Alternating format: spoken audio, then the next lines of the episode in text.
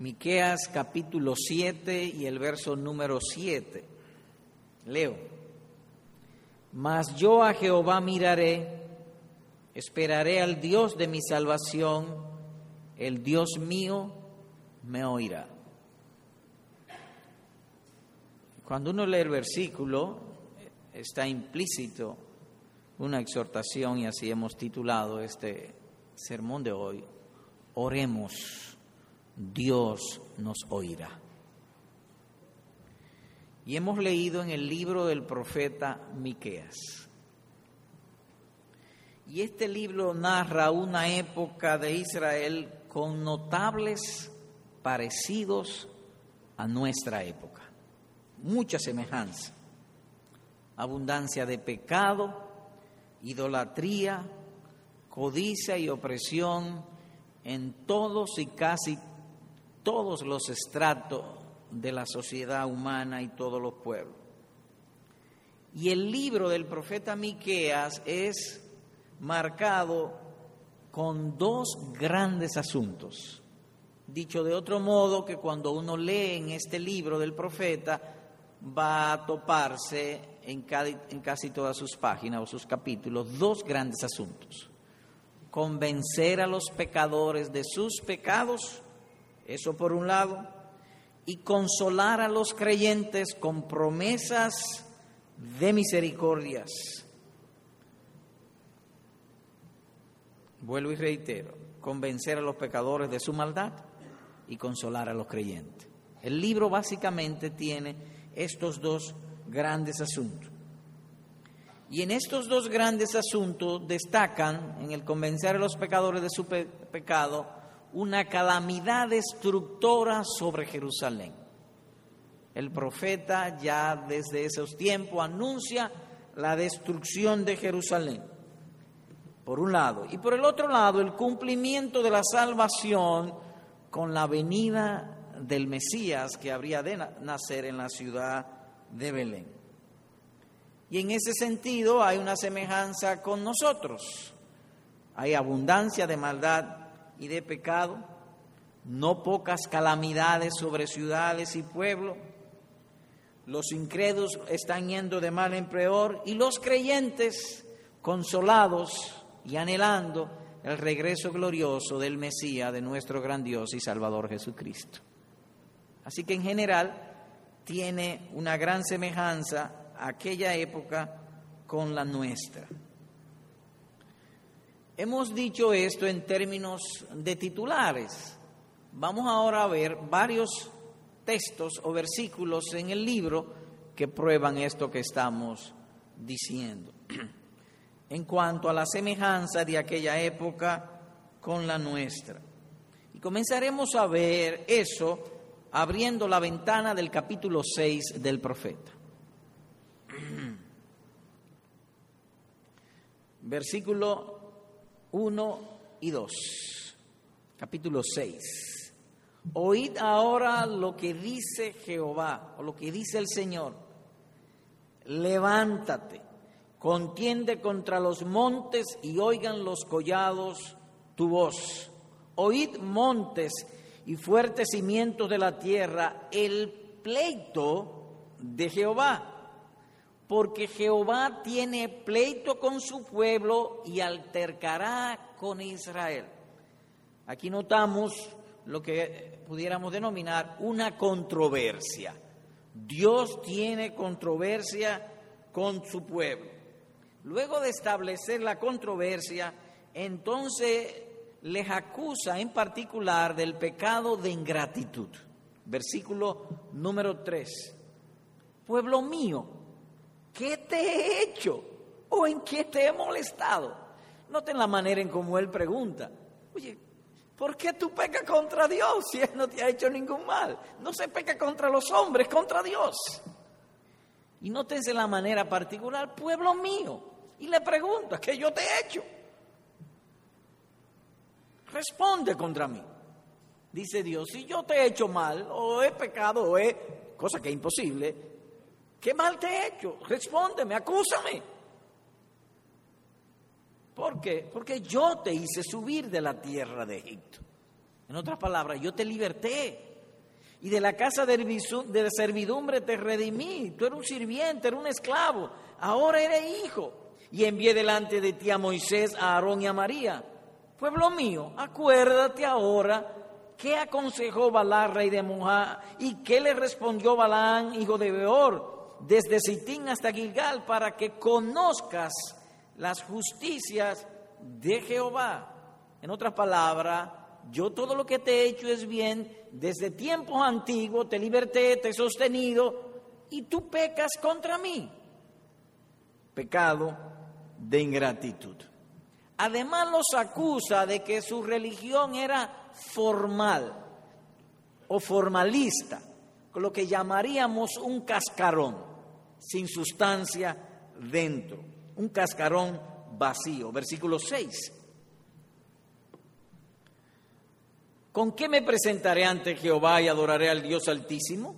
¿Me presentaré ante Él con holocaustos, con becerros de un año? ¿Se agradará Jehová de millares de carneros o de diez mil arroyos de aceite? ¿Daré mi primogénito por mi rebelión, el fruto de mis entrañas por el pecado de mi alma? En otras palabras, Dios no pide ninguna cosa material, Dios lo que pide es tu corazón. Y la semejanza con nuestra época es que se han multiplicado las religiones. Se han multiplicado, pero cada quien hace lo que bien le parece, no lo que Dios manda. Es decir, que hay una gran semejanza con nosotros. Nosotros somos testigos de eso. Ahora mismo, y es bueno, es una buena obra, hombres perversos, malvados, dando grandes sumas para Haití y se sienten bien con ellos. Pero Dios lo que pide es tu corazón, no tu ofrenda. Da la ofrenda, pero sobre todo el corazón. De modo que hay una gran semejanza entre aquello y lo nuestro. Lo que pesa es el corazón. La religión de ahora es como una religión vacía.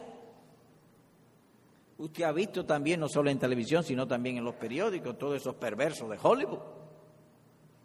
Hombres y mujeres perversos en grado extremos mal ejemplo en líderes de maldad y de perversión y dando grandes sumas y se sienten bien. Hay una gran semejanza. Eso hace que al hombre le sea tan difícil entender lo que Dios pide, la abundancia de pecado. Versículo 8. Oh hombre, Él te ha declarado lo que es bueno ¿Y qué pide Jehová de ti? Esto es lo que pide. No es cosas externas como los carneros, los arroyos. No, no es eso lo que Él pide. ¿Qué es lo que pide Dios de ti? Hacer justicia, amar misericordia y humillarte ante tu Dios. Ellos no entendían lo que Dios pedía. Hacer justicia, ser equitativo con el prójimo. Y, esto se ilustra con, vamos a suponer que tú vayas a hacer un negocio con tu prójimo. Eh, lo justo es que él gane y tú ganes también. Pero nosotros procuramos que el otro pierda y nosotros ganemos. Dios lo que pide de ti es justicia, que ser compasivo con el necesitado y humillarte ante tu Dios hacer lo que Él ha mandado. En ese contexto, entonces, Él le anuncia que va a enviar calamidades, pero al mismo tiempo da un remedio de esperanza para los creyentes. Versículo número 9. La voz de Jehová clama a la ciudad, es sabio temer a tu nombre. Presta atención al castigo, lo cual puede ser traducido, como veíamos en otra oportunidad, a la calamidad ¿Y a quién lo establece? Voy a enviar calamidad. Mi pueblo no vea causas secundarias, no vea terremoto, no vea que la falla tal o cual. Soy yo. Soy yo el que lo manda. No hay causa secundaria. Dios es el soberano de los cielos y de la tierra, la autoridad y causa última de todas y cada una de las cosas que suceden en los cielos y en la tierra. Nada ocurre sin su voluntad. Por eso él dice, es sabio prestar atención a la calamidad y a quien lo establece. También dice él, en semejanza de lo que sucedió allá y de lo que sucede este, en este tiempo, que iba a mandar un espíritu de insatisfacción en su ira y en su castigo contra el pueblo. Versículo 14. Comerás y no te saciarás, y tu abatimiento estará en medio de ti. Recogerás, mas no salvarás, y lo que salvares lo entregaré yo a la espada. El hombre ha multiplicado los placeres, las diversiones, los deportes, los entretenimientos y cada día está más vacío. Que aquí dice, comerás y no te saciarás. En todo el ser humano está quejándose. Si el prójimo es bueno, se queja. Si es malo, se queja. Si queja contra el gobierno, se queja contra todo. Hay una insatisfacción generalizada total. De modo que parece como si el profeta estuviera leyendo los periódicos y la vida de nuestro tiempo. Y dice allí, y tu abatimiento estará en medio de ti, multiplicaré los estrés. ¿No se ha multiplicado el estrés en la gente? ¿Es el exceso de trabajo? No, es el pecado. Es el pecado, dice aquí el profeta. Así que es muy similar a nuestros tiempos. El hombre se levanta temprano, se acuesta tarde en busca de contentamiento y no lo encuentra. No hay manera de lograrlo. Acumulan agua en cisternas rotas. Sí, se llena la cisterna, pero se vacía. Tarde o temprano se vacía. Así que es claro de que nuestras palabras, el versículo 7, están enmarcadas en un tiempo de mucha maldad y pecado. Ahora enfoquémonos en el capítulo 7, eh, en el particular del profeta. Capítulo 7, verso 1. Estamos viendo el contexto de nuestro versículo. Dice el profeta, ay de mí porque estoy como cuando han recogido los frutos del verano, como cuando han rebuscado después de la vendimia. Y es interesante la manera en que él lo dice, después de la vendimia. Y, la idea es un campo de vides o de uvas, y ya se recogió toda la uva y lo que queda al final son las uvas podridas. Y entonces uno viene a buscar fruto, pero he, podrido todo lo que encuentra. Y esa es la figura que él dice, ay de mí, estoy como en esa situación.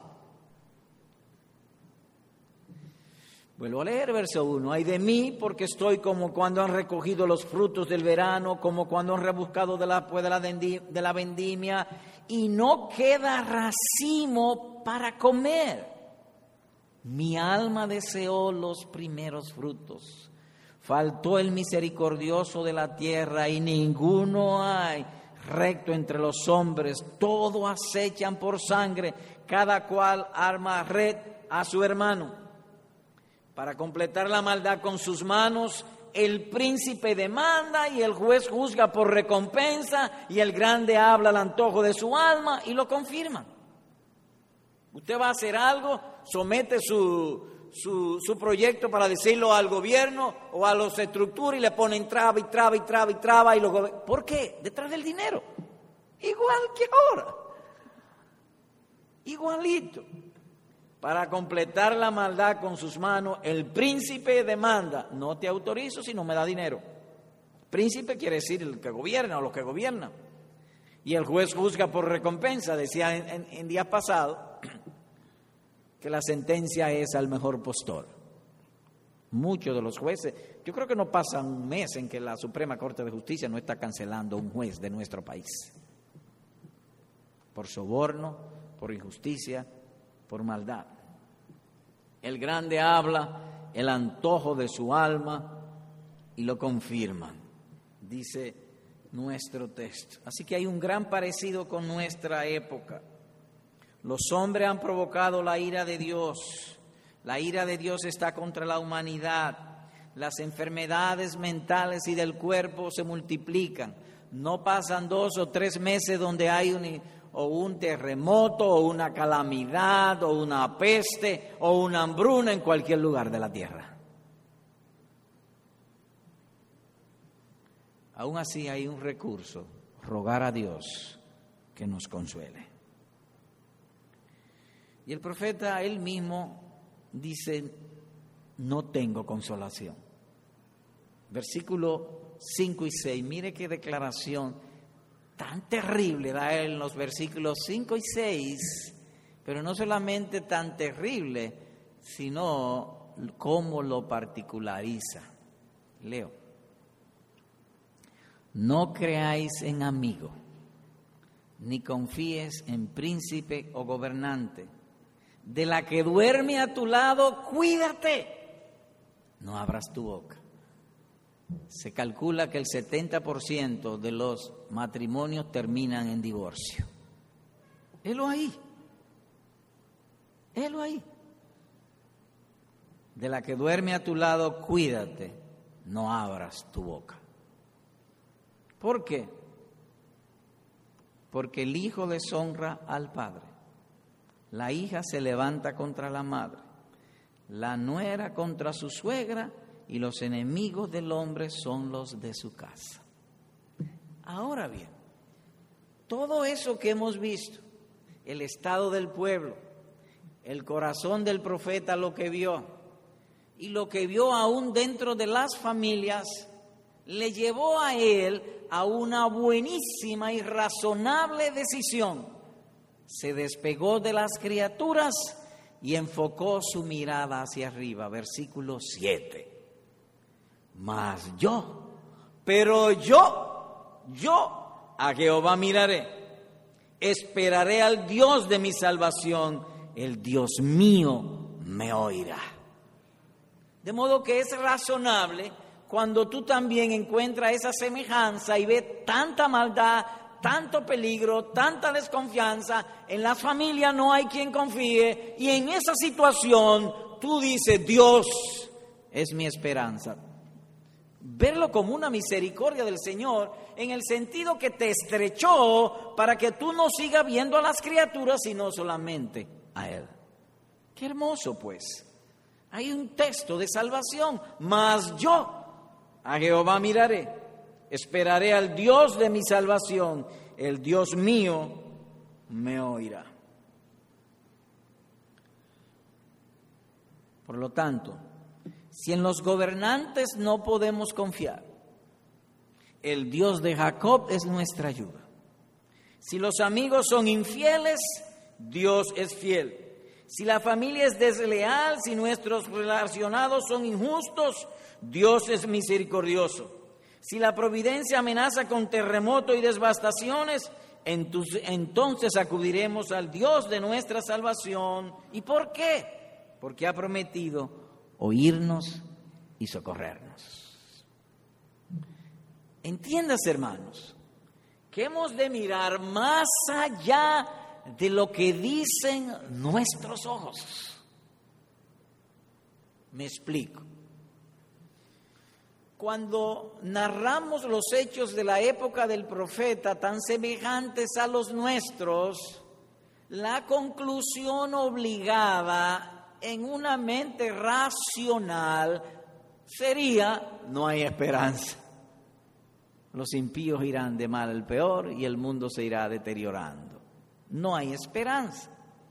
Si juzgamos según nos revelen nuestros sentidos.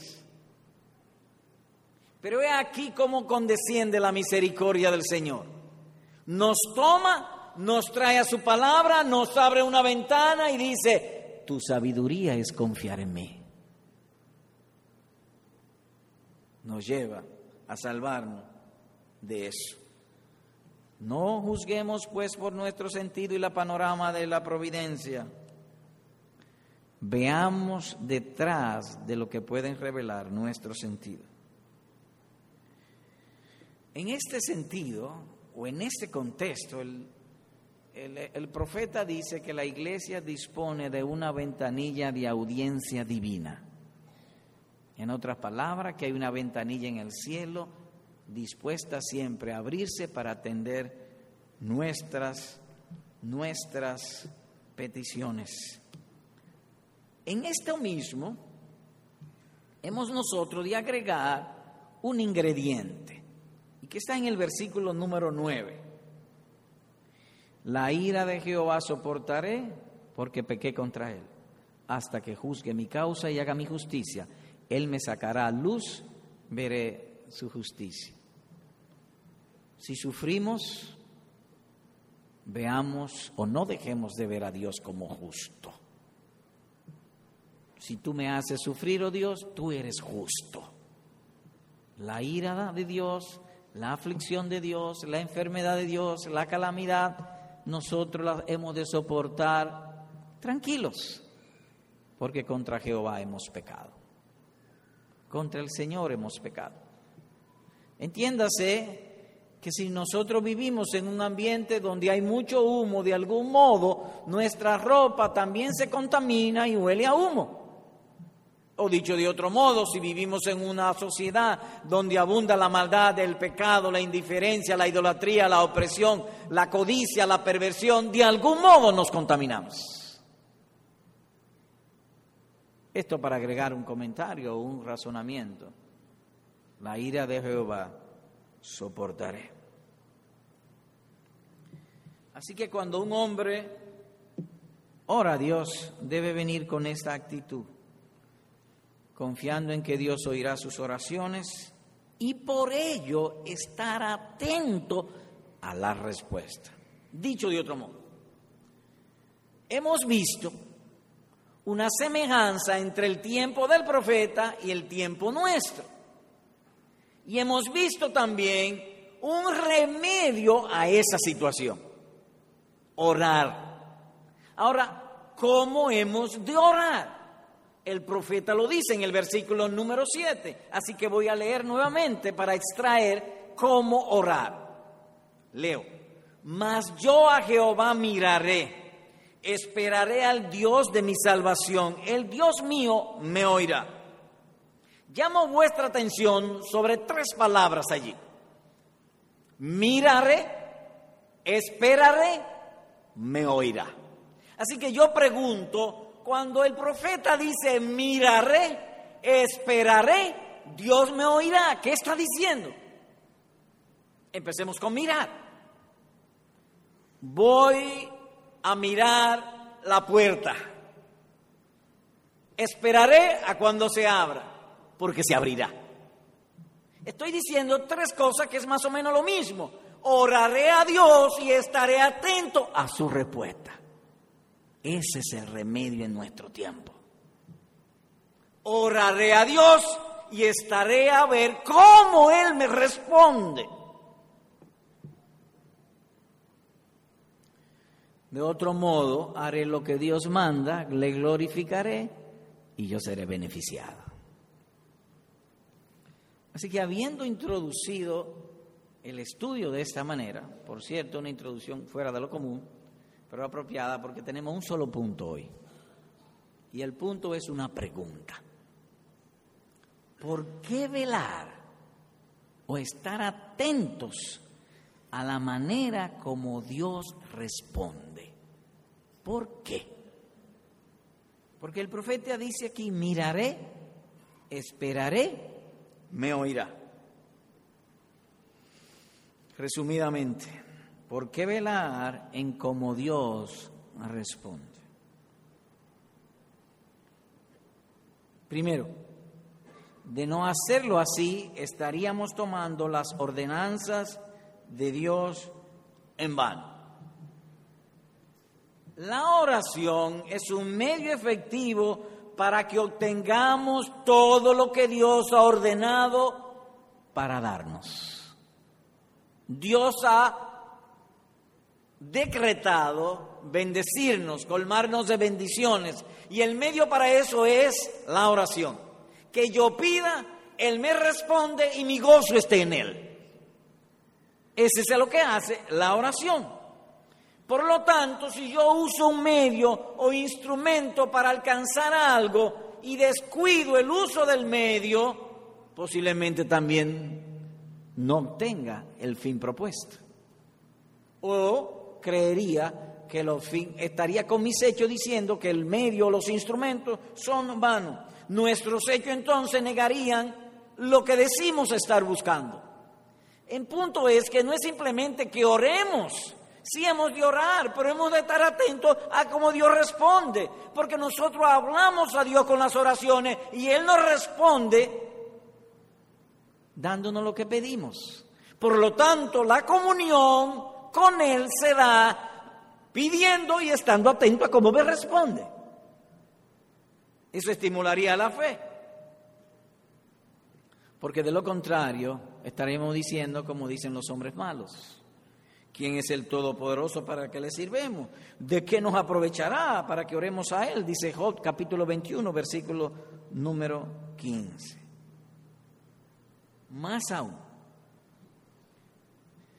cuando nosotros oramos y estamos atentos a las oraciones, esa es lo que llamaríamos la vitamina B12 de nuestra confianza en Dios.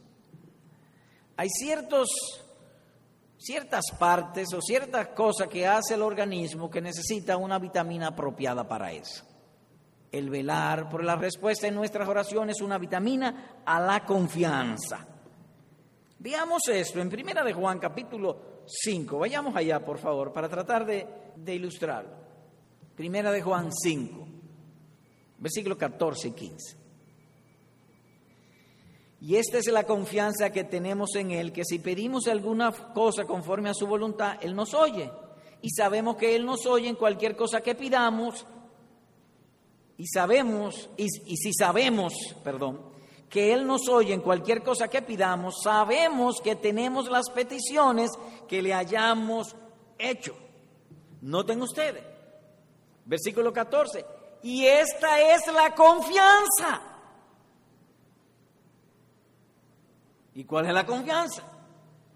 Que si pedimos alguna cosa conforme a su voluntad, Él nos oye.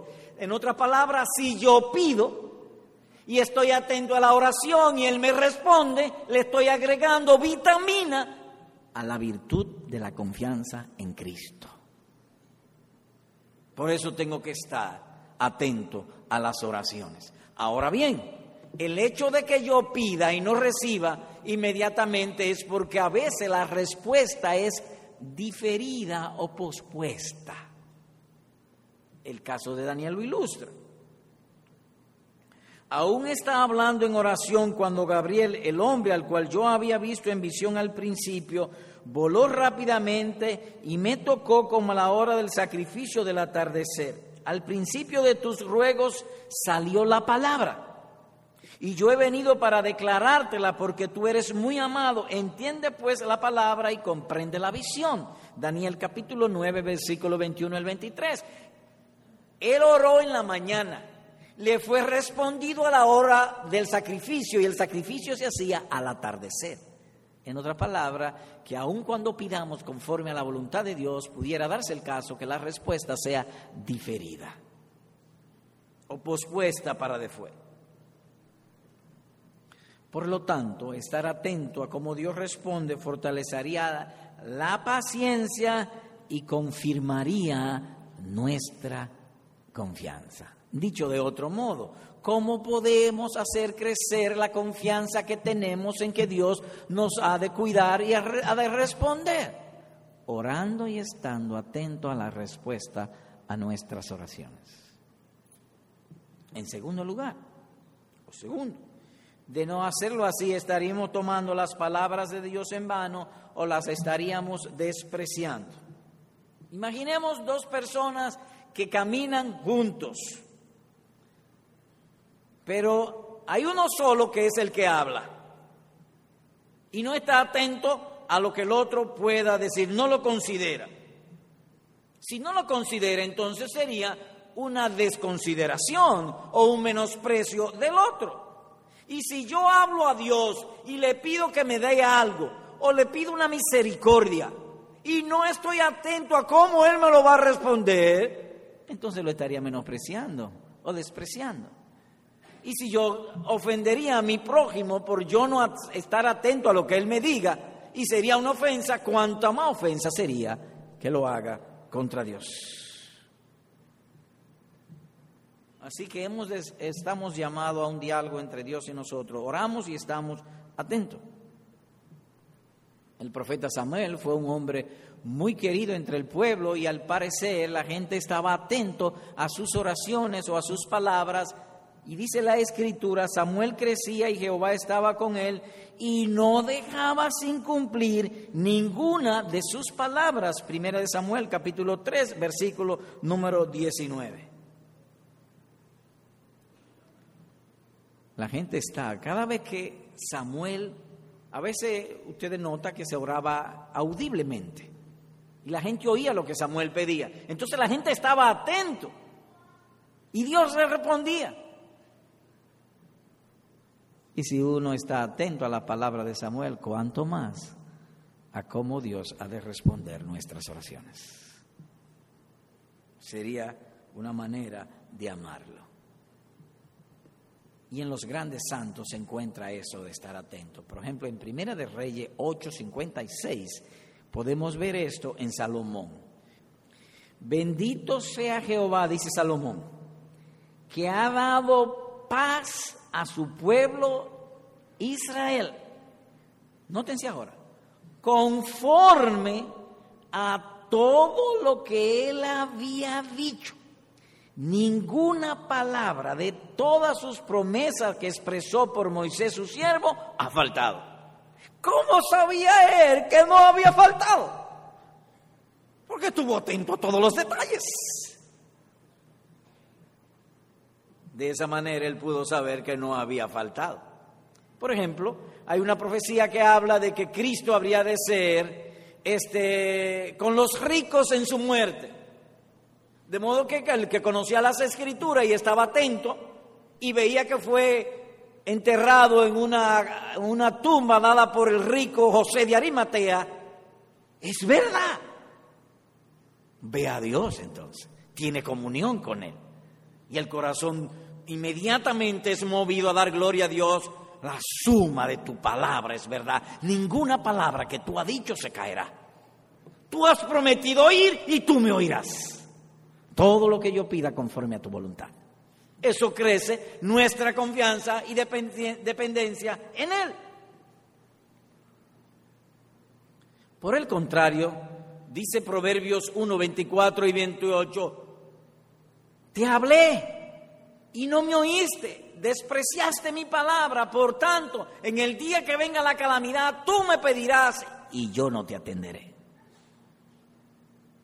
De modo que no estar atento traería perjuicio, el estar atento traería beneficio.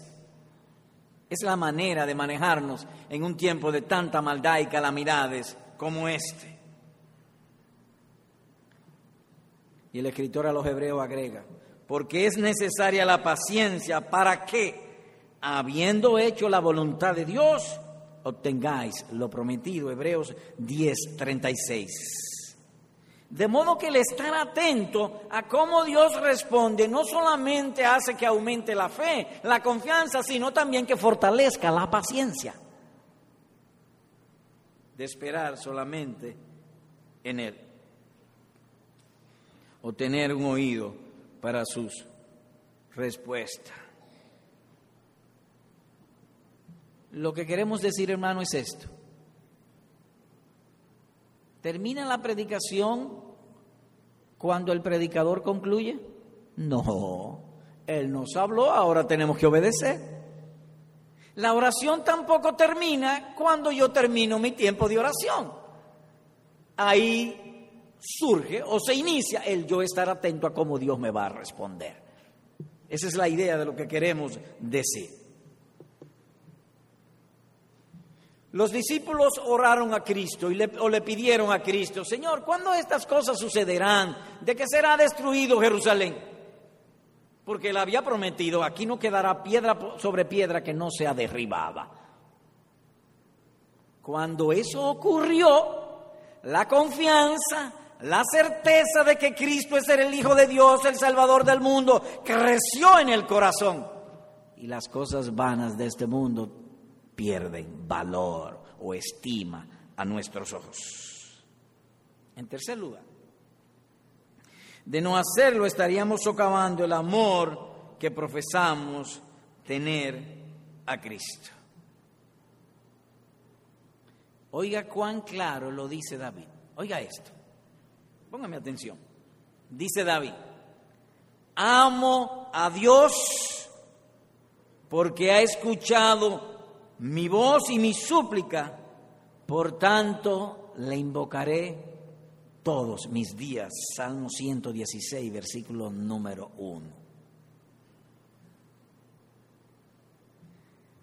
David, ¿por qué tú amas a Dios? Oh, porque yo le pedí y él me estuve atento a la petición y él me respondió. ¿Cómo se crece en el amor de Dios? Estando atento pues a cómo Dios responde nuestras oraciones. Así de sencillo.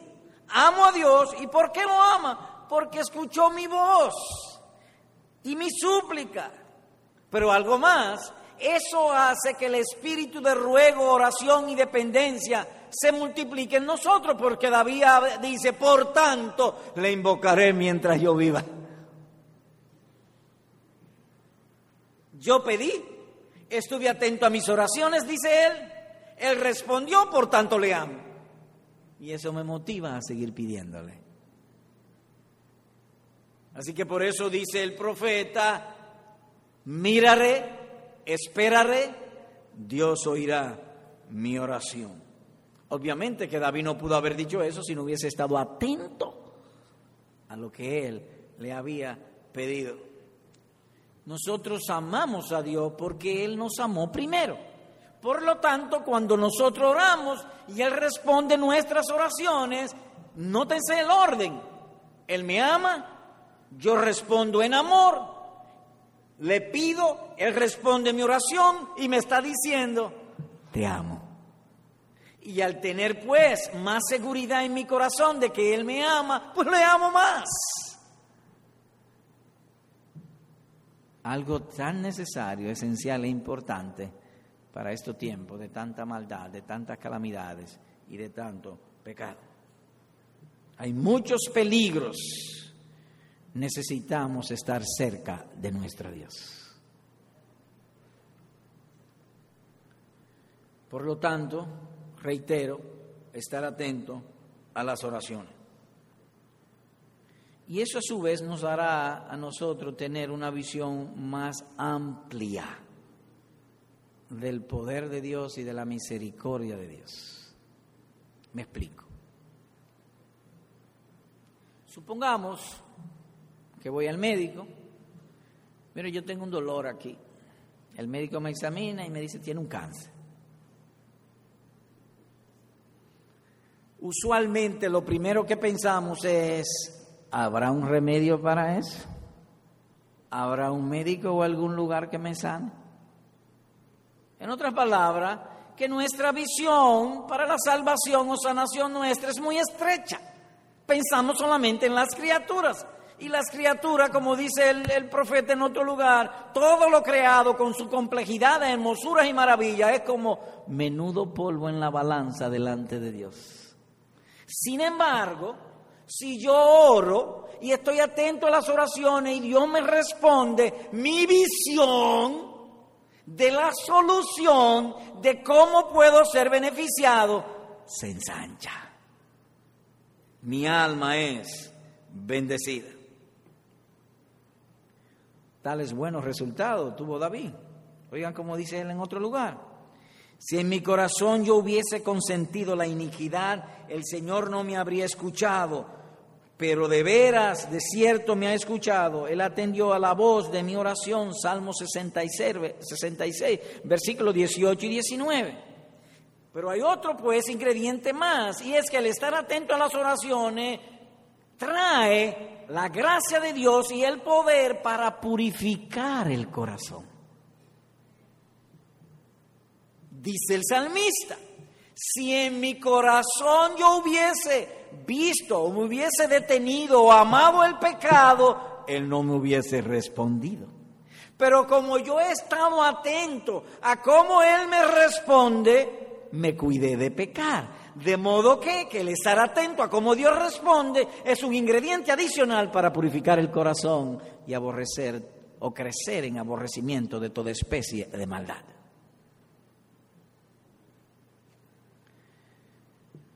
Supongamos que usted tiene un amigo y a menudo se reúnen. Y usted le dice, fulano, mira, nos vamos a reunir el jueves a las 5 de la tarde. Y a las 5 menos 3 minutos, fulano está ahí. Y así una, otra, otra y otra vez. Pero de pronto, usted comienza a notar que fulano no es puntual a la cita con usted.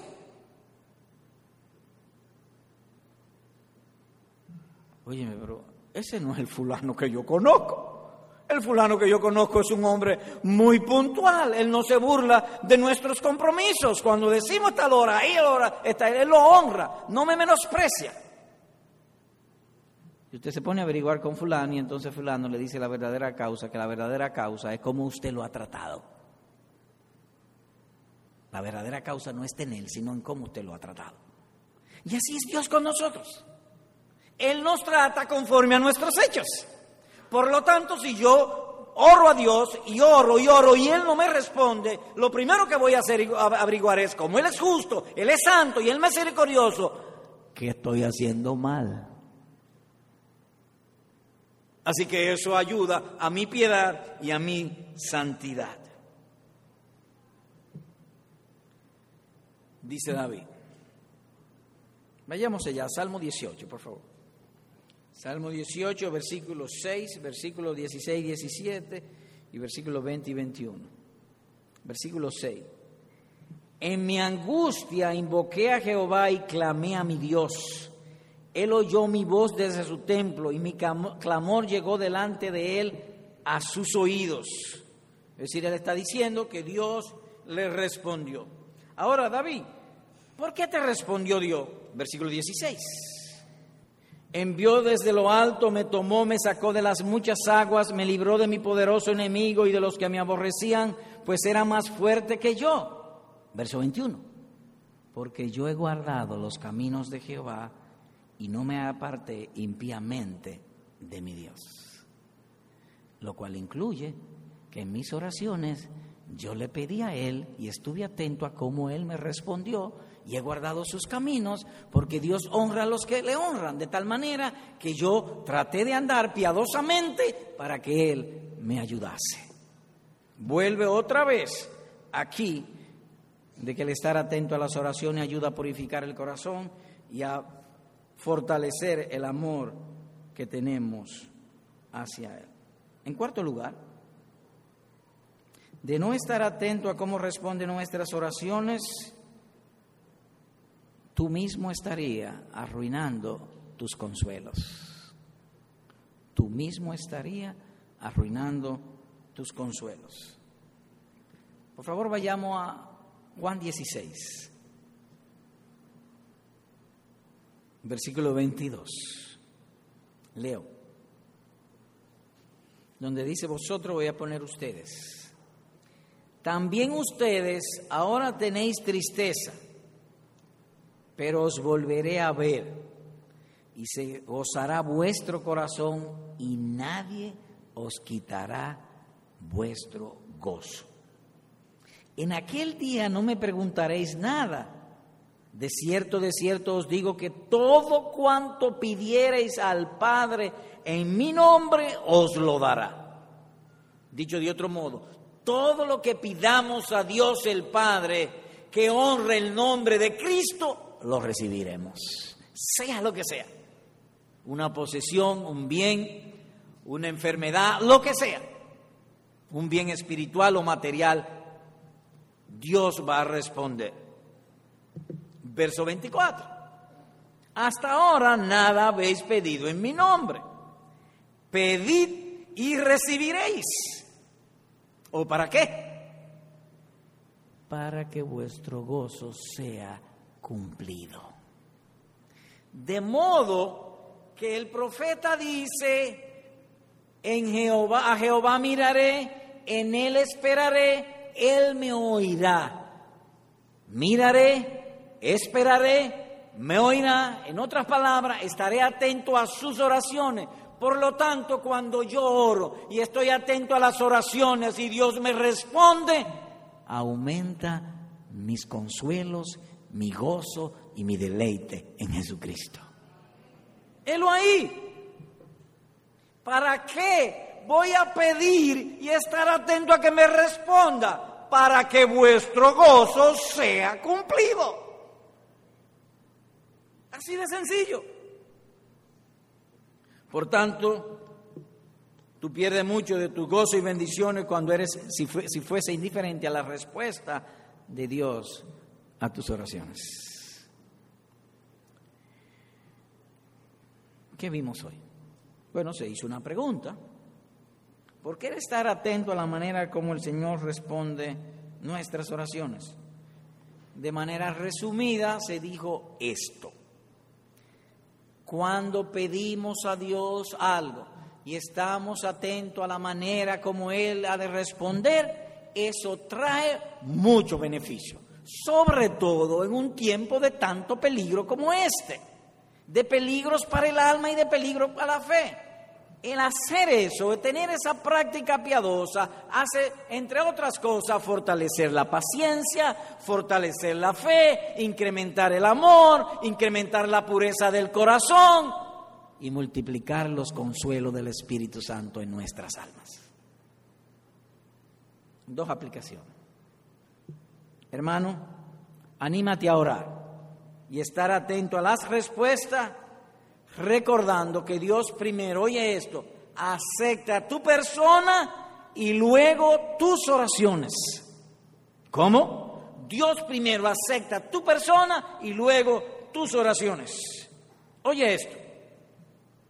Estas cosas os he escrito a ustedes que creéis en el nombre del Hijo de Dios para que sepáis que tenéis vida eterna en Cristo tu persona ha sido aceptada delante de Dios, justificada. Eso es lo que dice allí. Sigo leyendo. Y esta es la confianza que tenemos delante de Él, que si pedimos algo conforme a su voluntad, Él nos oye. Primero mi persona, después mis oraciones. ¿Lo ven? Y si sabemos que Él nos oye en cualquier cosa que pidamos, sabemos que tenemos las peticiones que le hayamos hecho. Primero de Juan capítulo 15 versículos 13 al 15. Dios acepta mi, mi persona en Cristo, luego atiende mis oraciones y me responde. Señor predicador, pero yo tengo un problema. Ajá, ¿cuál es tu problema? Que yo soy débil ascenderá Dios mis oraciones. Yo casi no sé ni orar. Tengo dificultades. Soy muy débil. Ahora, cuando tú oras a Dios, tú oras con la fuerza de otro, con la tuya, con la mía. Tú oras con toda tu fuerza, con fervor. Sí, pero es débil. Ok.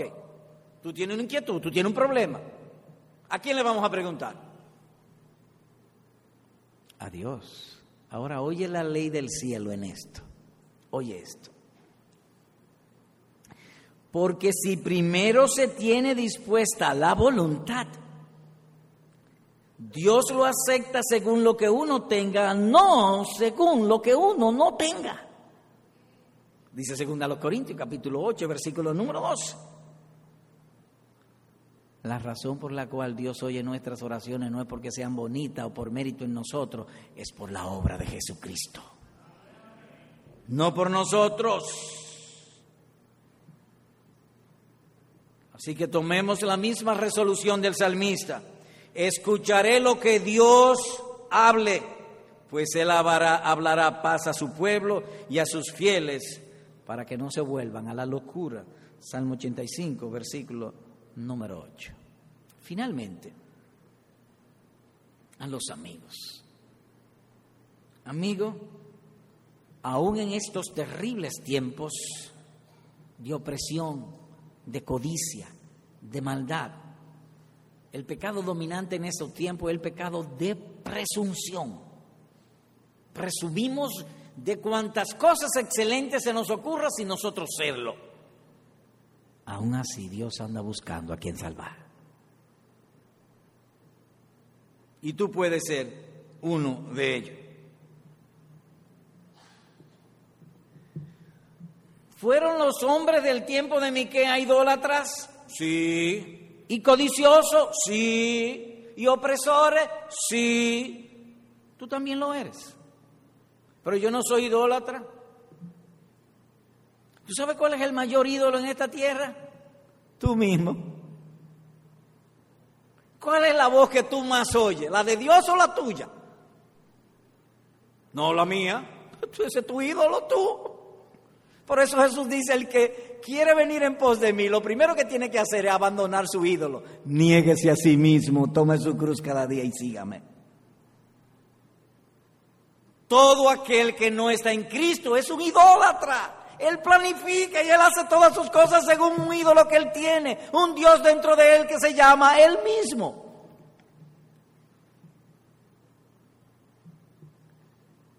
Ahora, si tú lees el libro del profeta Miqueas, se da la promesa del Mesías a los idólatras. Jesús dice, yo he venido a buscar pecadores al arrepentimiento. A ti. ¿Fueron ellos idólatras? Tú también. ¿Acaso tú no piensas que el dinero te resuelve todos tus problemas? Sí. Eso es idolatría. Eso es también es idolatría. Tú estás diciendo que se puede ser feliz sin Cristo. Para ti también hay perdón. El justo vino por los injustos con este fin, llevarnos a Dios. Permíteme particularizarlo. Cristo, el justo, el puro, el santo, vino ¿Para qué? Para llevarte a ti, el injusto, a Dios. Por lo tanto, querido amigo, amiga que estáis aquí, toma este llamado o esta exhortación como si Dios mismo bajara y te la pidiera a ti ahora. Hay lugar para el arrepentimiento y la fe en el Señor Jesucristo. Ruégale pues que te perdone. ¿De qué pecado? De tu idolatría y que te salve. Nuestro Dios se place en salvar. Todos nosotros tenemos lugares y actividades donde no nos cansamos de ir y vamos reiteradas veces al mismo sitio y hacer las mismas cosas. Que deporte, que juego de dominó, yo no sé, muchísimas cosas. Ahora, ¿por qué vamos y repetimos? Porque nos gusta. ¿Por qué Dios perdona y salva? Porque le gusta. Dios se place y se agrada en salvar. Así que ahí mismo en tu asiento, dile así, Señor, te he oído hoy. He sentido esa presión de que quiero ser cristiano. Quiero acercarme a ti a hacer tu voluntad. Y he sido lento. Tú me has llamado una y otra vez. Gracias porque no te has cansado de mí. Perdóname. Sálvame. Amén.